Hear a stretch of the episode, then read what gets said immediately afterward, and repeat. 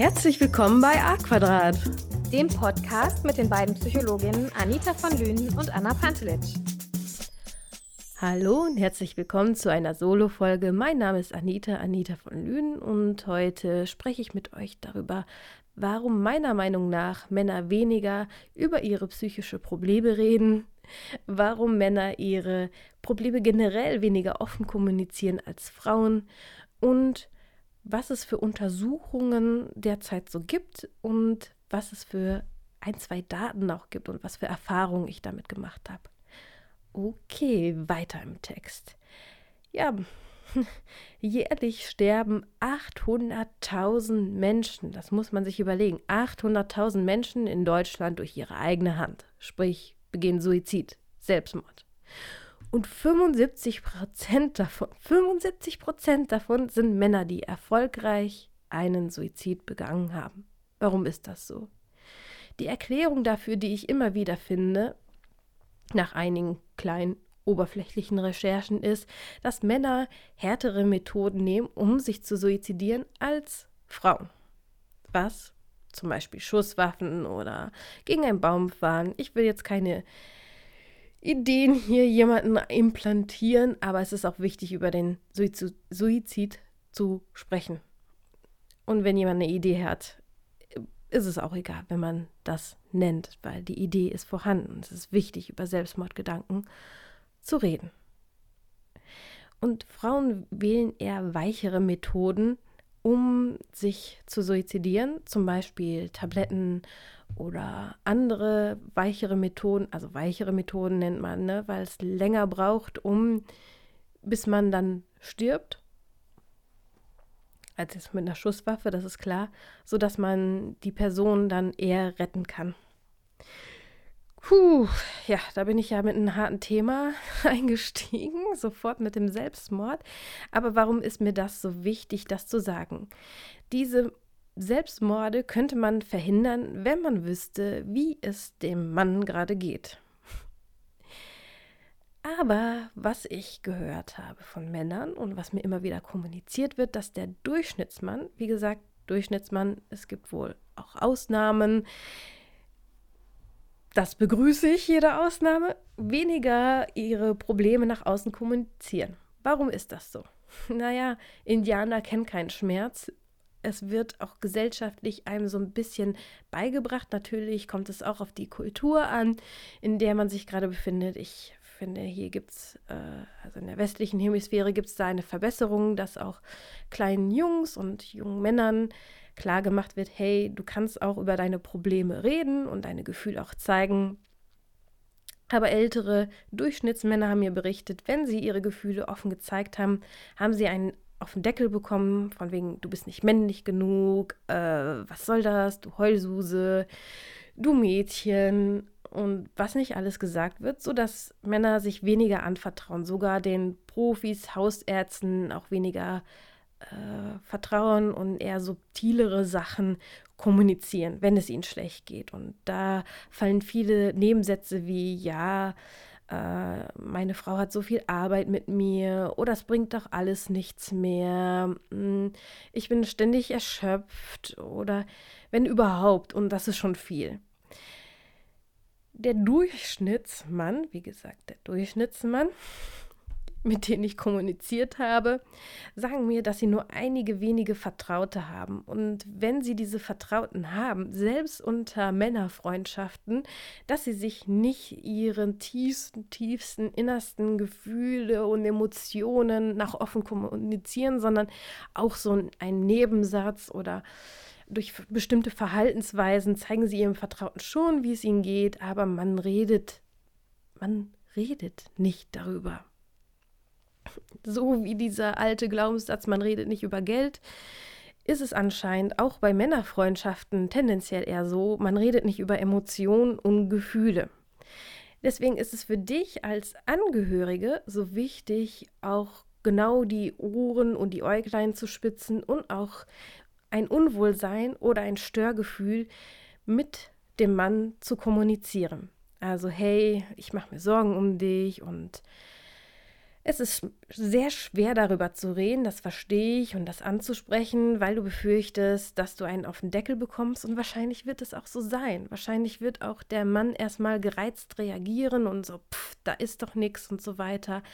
Lass dich aber nicht sofort abwimmeln, sondern sag, hey, ja, ich verstehe, dass du da jetzt ähm, dich unwohl fühlst, das brauchst du aber nicht. Ich wollte dir nur sagen, jederzeit kannst du zu mir kommen, wenn irgendwas ist, weil ich mache mir wirklich Sorgen und ich will mich wirklich mit dir zusammen bemühen, eine Lösung dazu finden. Und meistens dann öffnen sich, wenn du eine vertraute Person ist, der Mann dann doch und kommuniziert seine Probleme. Aber die wollen natürlich keine Belastung sein, weil viele Jahrzehnte, Jahrhunderte lang wurde ja immer vermittelt, der Mann, der Versorger, der darf nicht äh, schwach sein, der muss immer da sein, für alles sorgen.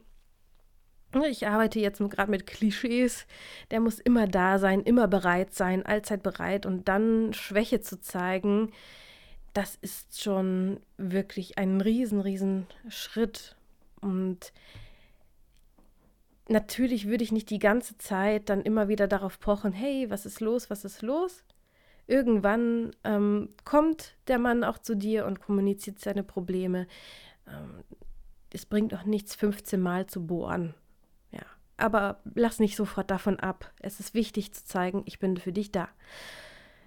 Für Angehörige von Männern, wo, wo ihr befürchtet, dass da suizidale Gedanken dahinter sind, macht die Universität Bielefeld und die Universität Leipzig in Kooperation mit der Bundeszentrale für gesundheitliche Aufklärung gerade eine Studie.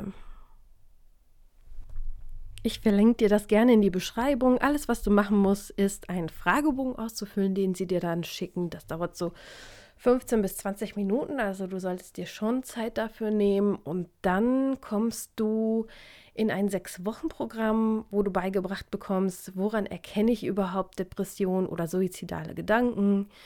Und vor allen Dingen das Wichtige für dich als Angehörige, du bekommst einen Leitfaden, wie kann ich das ansprechen, überhaupt das Thema, was muss ich machen, wie kann ich reagieren, da sind so Beispielsequenzen, wo du das dann lernst und ähm, wie kann ich mich auch abgrenzen, weil nicht alles kannst du lösen, aber guck dir das gerne mal an.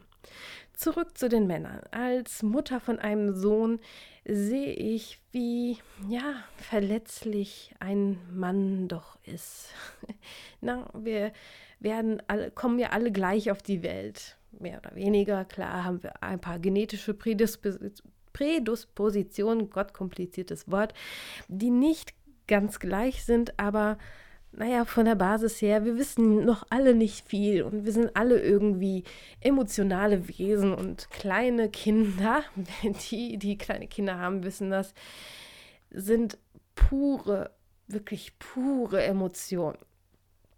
Und ich möchte meinen Sohn beibringen, dass es okay ist, Emotionen zu fühlen, dass er die auch zeigen darf und auch nicht immer unterdrücken muss. Klar, muss man in eine Interaktion mit Menschen und auch auf die Situation kommt es an, mal die Emotionen ein bisschen zurückstecken oder runterschrauben. Ich kann nicht, weiß ich nicht, Kino ist jetzt ein schlechtes Beispiel, aber in einer Prüfung laut losweinen und rumschreien, wenn ich gerade Prüfungsangst habe sondern dass ich meine Emotionen dann reguliere und dass es okay ist, diese Emotionen zu fühlen.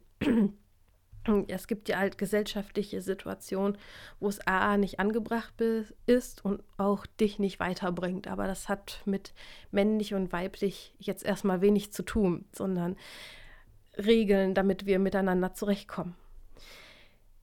Was mir das auch zeigt, dass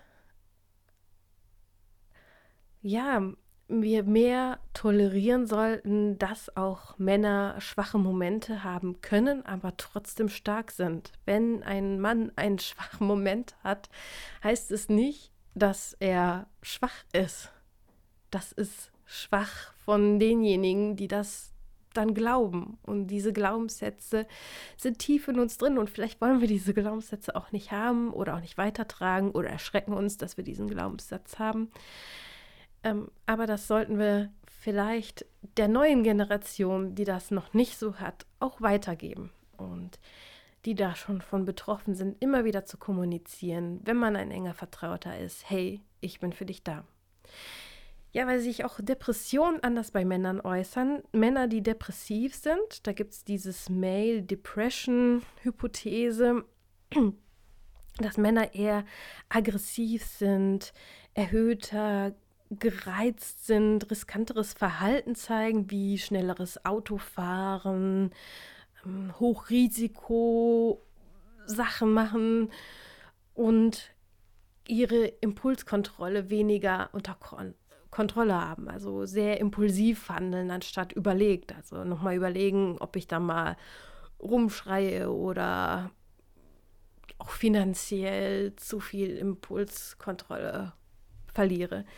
Und weil das so ist, weil man diese typischen Depressionsanzeichen immer im Kopf hat, auch die Profis oder wenn man sich damit laienhaft beschäftigt, werden häufig Depressionen zum Beispiel bei Männern erstmal übersehen, weil das halt überdeckt wird und auch nicht kommuniziert wird. Ich meine, wir haben keine telepathischen Fähigkeiten, du als Angehörige nicht, ich als Profi auch nicht. Und wenn man mit mir nicht kommuniziert oder auch im Habitus das in Habitus noch nicht merkt, wenn die Depression noch nicht schwer ausgeprägt ist, dann kann man es halt wenig erkennen.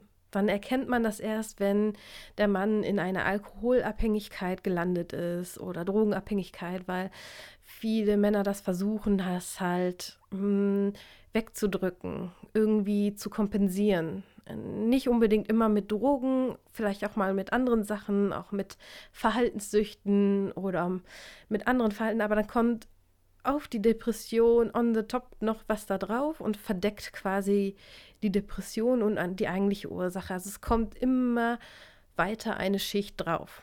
Das gilt nicht nur natürlich für einen Mann so, natürlich ist es bei Frauen auch so, dass eine Schicht, noch eine Schicht, noch eine Schicht draufkommt. Ähm, aber wie gesagt, die Männer, die ich bei mir hatte, als Klient, als Freund, waren eher sehr zurückhaltend und misstrauisch, ihre Sachen zu kommunizieren, sich verletzlich zu zeigen. Also, lass mir gerne deine Gedanken da, obwohl hier beim Podcast ist schwierig. mm ja, meine E-Mail-Adresse findest du in der Beschreibung. Vielleicht lässt du mir da deine Gedanken da, was du dazu hast. Vielleicht kommen wir da in den Austausch und finden einen guten Weg, dass Männer sich eher trauen, ihre Gefühle zu kommunizieren, ohne Angst haben zu müssen, ver verurteilt zu werden oder in irgendeine Schublade gesteckt zu werden. Ich wünsche dir eine gute Zeit. Ich weiß nicht, welche Tageszeit es ist. Lass es dir gut gehen und sorg für deinen Mann in deiner Nähe. Er hat's verdient. Bis dann. Ciao.